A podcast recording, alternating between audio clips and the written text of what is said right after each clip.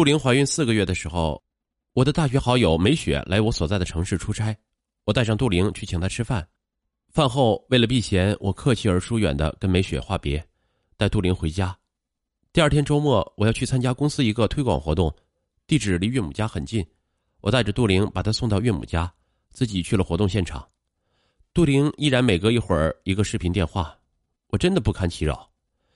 午休的时候，梅雪发微信给我：“宗奇，你变化好大，看起来很不开心。”看到这句话，我心里的憋闷瞬间暴涨。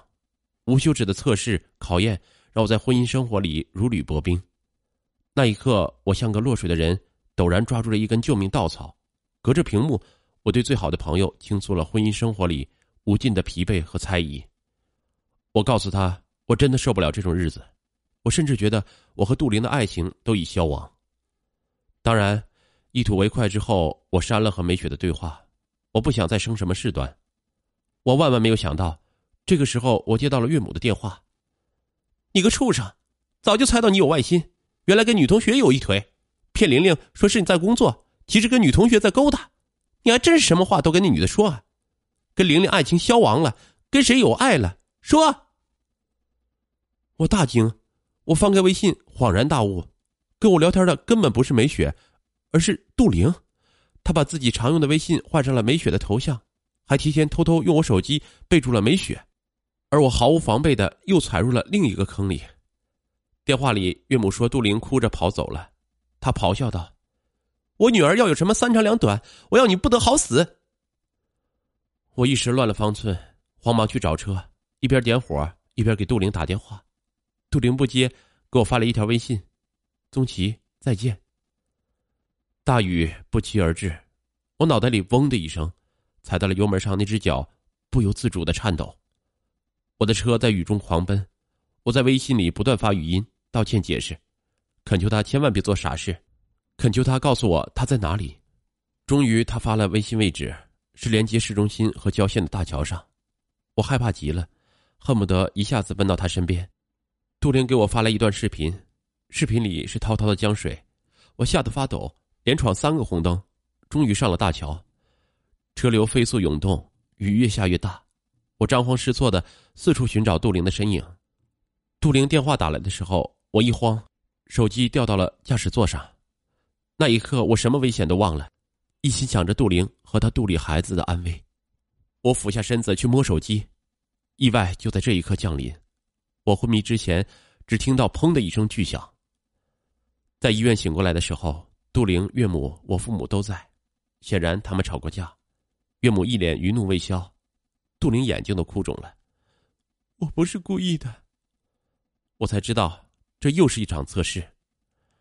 杜玲其实一直在岳母家，她经不起母亲的怂恿，先用微信测试我对女同学有没有异心，又用轻声测试我会不会为她不顾一切。这场测试的代价是我的髋骨碎裂，需要两次手术，躺三个月。不知道为什么，这一刻我内心反而轻松了。杜玲哭着说。我以后不会了。以后，没有以后了。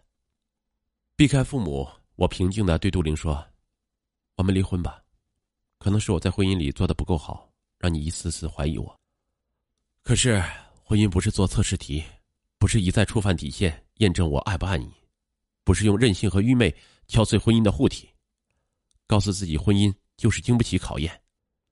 你恨母亲绑架你的人生，却连对抗的勇气都没有。”你这样被牵着走，何尝不是在走他走过的人生呢？你好好想想吧，我累了。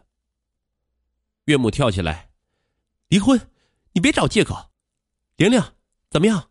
我早跟你说过吧，男人都是一个货色。我冷冷的看着他，你把女儿变成另外一个人，你高兴了？你满意了？你婚姻失败都是男人的错，你怎么不怪你的控制欲太可怕？你的男人不受你控制。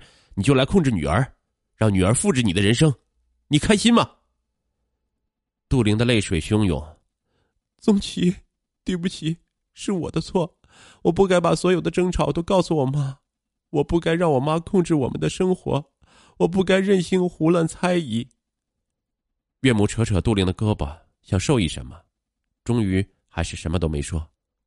我知道一次次失婚的岳母在杜玲的心里种下了扭曲的种子，并不断浇水施肥，让杜玲对伴侣无法建立信任，只能靠无数测试来填补内心的空虚。时至今日，只有我提出离婚，才能看到妻子的心到底在哪边，才能看到她是否有勇气挣脱母亲的控制。透过妻子的目光，我看到昔日的温情回来了。她将岳母推出病房，第一次狠狠的说不。他伏在枕边告诉我，自己知道了问题所在，要照顾我，陪着我，用行动来挽救我们的爱情和家庭。我期待这一天的到来。